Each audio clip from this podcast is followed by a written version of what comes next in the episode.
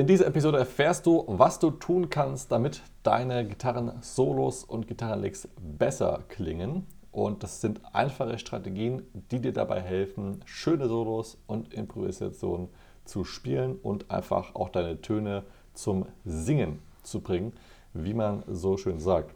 Und dazu haben wir in dieser Episode vier Punkte vorbereitet. Und ich würde sagen, wir starten auch direkt mit dem ersten Punkt. Das Ganze steht übrigens unter dem Thema Phrasing oder Phrasierung. Vielleicht, falls du noch nicht weißt, was es überhaupt ist, ganz kurz erklärt. Phrasing, wir sagen dazu auch gerne, das sagt aus oder Phrasing ist quasi, wie ein Ton klingt, wie er gespielt wird. Es gibt ja einmal, was du spielst, also den, welchen Ton, in welcher Rhythmik. Und dann kann man natürlich aber auch noch unterscheiden in wie diese Töne gespielt werden, zum Beispiel mit Slide oder einem Vibrato. Und diese einzelnen Techniken nennt man Phrasierungstechniken und grundsätzlich geht das Ganze unter den Begriff Phrasing. Und all diese vier, vier, Punkte hier, die haben auch mit Phrasing zu tun. Und das ist übrigens auch ein Punkt, den wir immer wieder beobachten, bei denen es bei vielen Gitarristen fehlt. Vielleicht mangels Aufklärung im Sinne von, dass da gar nicht so drauf eingegangen wird. Ähm, da sagen wir aber später im Verlauf nochmal was zu. Oder vielleicht auch einfach, weil das Thema erstmal gar nicht so ja, wahrgenommen wird. Aber grundsätzlich ist es in dem Fall beim Gitarrespielen auch so etwas mit, mit Schminke zu vergleichen. Es ähm, ist nämlich genauso das i-Tüpfelchen, die, die Schminke von einem Gitarrenspiel, die es um, um Welten schöner macht. Und in dem Fall dann tatsächlich aber schöner.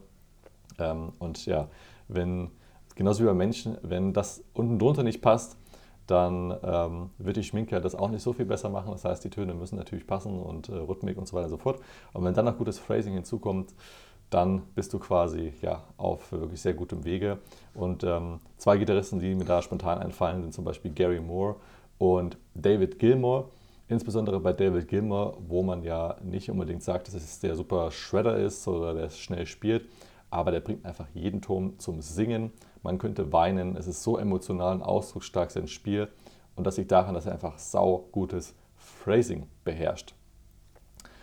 Gehen wir direkt auf Punkt Nummer 1 drauf an und zwar ist dieser Punkt erstmal die Analyse. Also erstmal herausfinden und analysieren in deinem eigenen Gitarrenspiel, wie gut klingen eigentlich deine Licks wirklich oder deine Solos oder was auch immer du spielst. Dass du sozusagen erstmal den Status quo, den Ist-Stand analysierst und dich vielleicht einfach mal aufnimmst und guckst, hey, wie ist eigentlich aktuell mein Phrasing oder wie klingen überhaupt meine, meine Licks, ähm, wenn ich das Ganze mal aufnehme oder über Jam-Tracks improvisiere. Genau, ähm, dass du mal ein gutes Gefühl dafür bekommst, wie klingst du eigentlich wirklich. Das ist vermutlich wie beim Sprechen, wenn du dich selber mal zum ersten Mal aufgenommen hörst, dann denkst du dir vermutlich auch, okay, meine Stimme hm, klingt vielleicht ein bisschen seltsam, zumindest wenn man das erste Mal aufnimmt.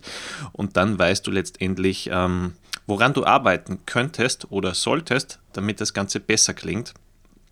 Im Prinzip geht es ja darum, dass wir uns verbessern. Und da mal quasi eine beinharte Analyse, wie gut dir dein Spiel selber gefällt in diesem Fall. Und das kann eine ganz einfache Phrase sein, zum Beispiel ähm, ein Lick oder kleine Phrase eben aus drei Tönen. Mehr muss es gar nicht sein. Zum Beispiel zieht man vielleicht mit einem Bending von einem Ton zum nächsten Ton. Dann kann es sein, dass man vielleicht ein gefühlvolles Phrasing, äh, Phrasing sage ich, äh, ein gefühlvolles Vibrato machen möchte und man analysiert das Ganze. Dann kommen wir eigentlich so in den zweiten Punkt. Ähm, für mich war es äh, sehr lehrreich und hilfreich, äh, meine Lieblingsgitarristen diesbezüglich etwas zu analysieren. Das heißt, da mal schauen, warum gefällt mir jetzt dieser Gitarrist vom Sound so gut? Sei es jetzt zum Beispiel ein George Lynch oder so, wo man sich denkt, wow, dieses Vibrato, das ist einfach grandios, ähm, bringt eben die Gitarre so richtig schön zum Singen oder seine Slides, die er nutzt, ähm, wo man sich denkt, hm, irgendwie hätte ich auch gerne diesen Sound, weil es liegt jetzt nicht nur am Verstärker und am, an der Gitarre, was diese Leute nutzen, sondern wirklich äh, wie die Finger eben die Töne manipulieren. Und da ist zum Beispiel eine gute Möglichkeit, so ein bisschen, wenn du den Sound von 1, 2, 3, 4 Lieblingsgitarristen vielleicht etwas imitieren möchtest, was ja nicht schadet, äh, dass man zum Beispiel sagt, okay, ich hätte gern vielleicht ein Vibrato wie Ingwie Malmsteen oder vielleicht äh, so schöne Slides wie David Gilmour. Und dann suchst du dir Licks raus in deren Stil und versuchst mal das selber nachzuspielen. Du misst dich quasi an deren Fähigkeiten, damit du wirklich hörst, okay, hm, ich denke mir zwar, dass mein Vibrato gut klingt, aber zum Beispiel Ingwie Malmsteen macht es ja noch viel weiter vom Umfang und viel kontrollierter. Kannst du dir zum Beispiel äh, dann ja, notieren, damit du wieder einen Punkt hast, woran du arbeiten könntest oder solltest. Genau, es geht hier übrigens nicht darum, jetzt sich mit allen möglichen Gitarristen zu vergleichen und dann in Tränen auszubrechen, jetzt überspitzt gesagt, wenn man noch nicht so spielt. Es geht einfach darum, eine Benchmark zu finden, eine Orientierung zu haben und da kann man sich zum Beispiel an seinen Idolen orientieren, weil ja, die scheinen ja anscheinend ganz gut zu spielen, zumindest der persönlichen Meinung und da kann jeder seine eigenen Idole haben. Da gibt es keine fixen Gitarristen, wenn du sagst, irgendwie Malmsteen findest du nicht toll, sondern du bist lieber der Typ, der, keine Ahnung, Buddy Guy oder Eric Clapton gut findet, dann ist das eben der Gitarrist, wo du dich dran orientierst. Das scheint dann auch die vom Stil her die Musik zu sein, die du gerne spielen möchtest. Das ist einfach eine saugute Orientierung, sozusagen ja, wie so eine Benchmark, wie so eine Blaupause, wo du sagen kannst, ah, okay, da in diese Richtung möchte ich gerne hinkommen, ohne das jetzt zu emotional zu bewerten, im Sinne von, ja, ich bin da aber noch nicht und da komme ich auch nicht hin und ähm, was man da auch alles noch von seinem Kopf für negative Gedanken eingespielt bekommt. Also das mal komplett streichen, sondern einfach versuch möglichst ja, objektiv das Ganze zu bewerten, wo du aktuell bist und dann einfach mal zu hören, wirklich dir einfach ein paar, paar Songs mal in Ruhe anzuhören und vielleicht auch auf ein paar Notizen zu machen. Ah, okay, bei dem Solo, das, das Vibrato, das klingt zum Beispiel ganz gut. Oder schau mal, der Ton, der wird ziemlich lange ausgehalten, das klingt richtig singen, das, das, das hat was. Und dir einfach diese kleinen Sachen mal aufzuschreiben und dann mit, mit deinem zu, zu vergleichen, beziehungsweise dir eben auch daraus dann Ziele zu setzen die du zum Beispiel auch in deinen Übungsplan einbauen kannst, wo du dir vielleicht ein paar Minuten täglich nimmst, um mhm. nur dein Phrasing zu üben. Da kommen wir aber dann auf einen späteren Punkt auch nochmal drauf zu sprechen. Und so hast du einmal schon mal die, die Ist-Analyse sozusagen in Punkt 1 und Punkt 2 wäre dann quasi das, ja, da, wo du hin möchtest, du das große Ziel und die, die Orientierung. Was da, und da kommen wir auf Punkt 3, auch noch übrigens eine sehr gute Orientierung ist, ist nicht unbedingt bei Gitarristen sich zu orientieren, sondern Punkt 3 mal gefühlvolle Spieler, also wie Sänger, sich anzuhören. Also Spieler im Sinne von ja, Musiker, in dem Fall keine Gitarrenspieler, aber eben Sänger.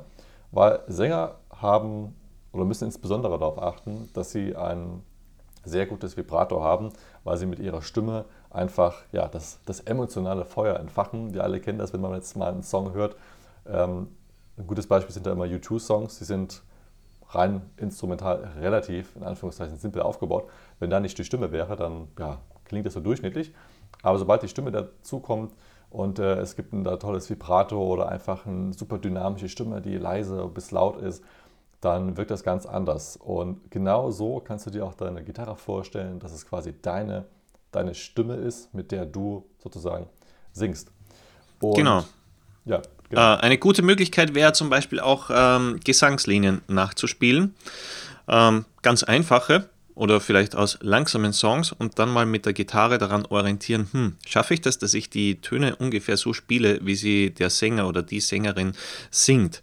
Und äh, vielleicht äh, auch noch ein Punkt, damit wir so Vergleichswerte auch bringen, damit du dir vorstellen kannst, wie unterschiedlich könnte so ein Vibrato sein, vielleicht nochmal zurück zu Gitarristen wenn du dir anhörst, zum Beispiel ein David Gilmour, der ein sehr zartes und kontrolliertes Vibrato äh, umsetzt, David Gilmour von Pink Floyd, und dann zum Beispiel mal im Vergleich äh, Steve Morse von Deep Purple, der ein sehr weites und sehr schnelles Vibrato hat, also auch sehr kontrolliert, aber es klingt völlig anders, zum Beispiel Steve Morse und David Gilmour, äh, mal als Beispiel. Eventuell vielleicht im Heavy-Bereich wäre auch Zach Wild und zum Beispiel Kirk Hammett mal äh, für, für einen 1 zu 1 Vergleich ähm, interessant. Dann hörst du bei Kirk Hammett klingt so etwas völlig anders als wie bei Zach Wild, auch wenn der Stil jetzt nicht äh, so dramatisch unterschiedlich ist. Aber äh, so bekommst du ein Gefühl dafür und das gleiche gilt auch für Sänger, mh, zum Beispiel ähm, Sänger mit äh, richtig schönem weiten Vibrato. Ich glaube, äh, Bruce Dickinson, oder Ben? Mhm, zum Beispiel. Äh, Bruce Dickinson von Iron Maiden. Mhm. Oder gestern habe ich mal kurz äh, einen Song gehört von Rihanna. Da dachte ich mir auch, die Stimme ist richtig gut, ja. Äh, wenn man mal vielleicht in den Pop-Bereich äh, reinhören möchte. Und ja, da einfach mal zu versuchen, die Töne, beziehungsweise auch das Vibrato auf der Gitarre zu imitieren. Weil, wie du schon angesprochen hast, Sänger haben ja da ähm, zum einen meistens die Gabe, dass sie sehr schöne eingängige Phrasen singen. Das wäre schon etwas, äh, was wir als Gitarristen auch lernen können, nicht einfach nur schnell irgendwelche Licks runter zu rattern, sondern eben auch eingängige Phrasen zu spielen, deren Vibrato mal nachzuahmen. Und ein Sänger singt ja auch nicht ständig eine völlig neue Melodie, sondern er äh, baut zum Beispiel ein Motiv auf, eine Phrase und die wiederholt er dann wieder, äh, kann man auch als Repeating Patterns bezeichnen, weil sich das immer wieder wiederholt. Ähm, das heißt, das kannst du auch mit der Gitarre umsetzen, mal eine einfache, eingängige Phrase spielen und die dann in der nächsten Phase wieder aufgreifen, bisschen abändern, als Gitarrist kannst du die vielleicht mit so typischen Gitarrentechniken versehen, sei es jetzt äh, cooles Tremolo-Picking oder Tapping, was auch immer. Aber du greifst zum Beispiel dann immer wieder diese Phrase auf. Und was natürlich Sänger auch machen, äh, zumindest die guten, die richtigen Töne zur richtigen Zeit singen. Also ähm, es wird vermutlich kein Profi, äh, zumindest unter Sänger, irgendwie einen Ton singen, der absolut nicht zur Musik passt. Das heißt, in dem Fall setzen die ja auch dieses sogenannte akkordorientierte Solieren um, was, oder was wir Gitarristen als akkordorientiertes Solieren bezeichnen. Meistens zum Beispiel ein Ton ähm, aus der Tonleiter, der auch im Akkord darunter, also im Hintergrund vorkommt. Genau. Und ähm, da muss ich gerade übrigens an Alice in Chains denken, der Lenley Stanley, nee, wie heißt der? Uh, Lane, Lane Stelly. Lane Stelly. Und sein, witzigerweise fällt mir gerade ein, sein, sein gitarristisches Pendant, finde ich, könnte Marty Friedman sein, weil was hier besonders auch immer auffällt, ist, dass teilweise Töne, die außerhalb der Tonleiter oder der Tonart sind, dass sie quasi dort starten und den Ton dann in einen harmonisch klingenden Ton, also der zur Tonleiter zum Akkord passt, ähm, spielen, was übrigens auch nochmal eine komplett andere Möglichkeit der Phrasierung ist. Also das äh, nimmt wirklich ganz, ganz, äh, ja, geht sehr, sehr, sehr facettenreich, das ganze Thema. Ähm, und, ähm, aber auch hier klingt das Ganze einfach dann deswegen so toll, weil sie dann am Ende den Ton spielen, der dann wirklich zu, dem, zu der Harmonie oder eben zu der Tonart passt. Ähm, was ich nochmal aufgreifen möchte, ist der Punkt, den du schon gesagt hast, Chris, mit den eingängigen Phrasen dass wenn mhm. du wirklich einfach mal hernimmst und so eine Gesangsspur analysierst, zum einen wirst du feststellen, das sind äußerst wenig Töne und wir Gitarristen ja, werden oftmals dazu verleitet, einfach viel zu viele Töne zu spielen, wodurch das Phrasing auch leidet, weil, leidet, weil so mehr du Töne spielst, umso weniger lässt du auch Töne ausklingen und gutes Phrasing kommt oftmals dann zum Tragen, wenn mal ein Ton etwas länger gespielt wird. Und zum anderen wirst du eben feststellen, dass oftmals dieselben Töne gesungen werden, aber eben mit anderen Dynamiken oder eben mit anderen Phrasierungstechniken und dadurch klingt das Ganze dann trotzdem noch interessant. Also ich glaube, man kann fast noch ähm, sich eher an Sängern orientieren, zumindest gerade als, als Einsteiger, weil es oftmals auch einfacher ist, eine Gesangsspur herauszunehmen und die dann zu imitieren. Aber nichtsdestotrotz sollte man natürlich auch trotzdem mal bei Gitarristen gucken. Ähm, ich gehe aber davon aus, dass die meisten, für die wird es normal sein, sich bei Gitarristen umzusehen und es wird eher nicht so normal sein, sich bei Sängern umzusehen. Von daher mhm. ist das wahrscheinlich hier so die, die Schlüsselinformation. Ja, vielleicht ein Punkt noch, äh, wenn man zum Beispiel, sagen wir, du, du hast einen Gitarrenschüler, der nun zu dir kommt und äh, der sich verbessern möchte. Du legst einen Backing-Track auf und der Schüler oder die Schülerin soll mal darüber spielen. Und dann hörst du dir das Ganze an, hm, sagst vielleicht ein paar Worte dazu und äh, sagst, ja, und jetzt gestalte das ein bisschen interessanter oder schöner. Mhm. Und was meistens passieren wird, ist, dass äh, die Person einfach mehr Töne spielt oder andere ja, Töne. Genau. Und äh, einfach, okay, hm, jetzt, jetzt meinte der Lehrer, okay, das klingt jetzt nicht so toll, ich soll es verbessern. Wie mache ich das? Und meistens, oder ich würde sagen 99 Prozent würden wahrscheinlich mehr Töne spielen. Ja. äh, eigentlich genau das Gegenteil von dem, was wir erreichen wollen. Nicht irgendwie nach neuen weiteren Tönen suchen, in der Hoffnung, dass das dann allgemein stimmiger und besser klingt, sondern einfach mal weniger Töne spielen und die dafür schön phrasiert. Eben zum Beispiel, wie es auch David Gilmour macht. Genau, das Vorhandene verbessern. Ungefähr wie das Rad wurde einmal erfunden. Das rollt heute immer noch, aber es rollt wesentlich effizienter, zumindest in einigen Bereichen, und wurde hier und da etwas ähm, optimiert. Und so kann man das auch im Gitarrenspiel machen dass du exakt das gleiche spielen würdest in dem Fall, aber eben anders phrasierst. Einfach wirklich da, ja, milk it im Sinne von aus jedem Ton da alles heraus melken und das wirklich emotional und ausdrucksstark machen. Dann kommen wir zum letzten Punkt, zum Punkt 4 und dieser ist Phrasierungstechniken nach und nach in deinen Übungsplan aufnehmen. Das hatten wir ja vorhin schon mal gesagt. Das Phrasing genau wie das Spielen von Akkorden oder, keine Ahnung, das Üben von, von Skalen, von Geschwindigkeit mit in den Übungsplan integriert werden sollte und genauso geübt werden sollte wie auch die ganzen anderen Sachen.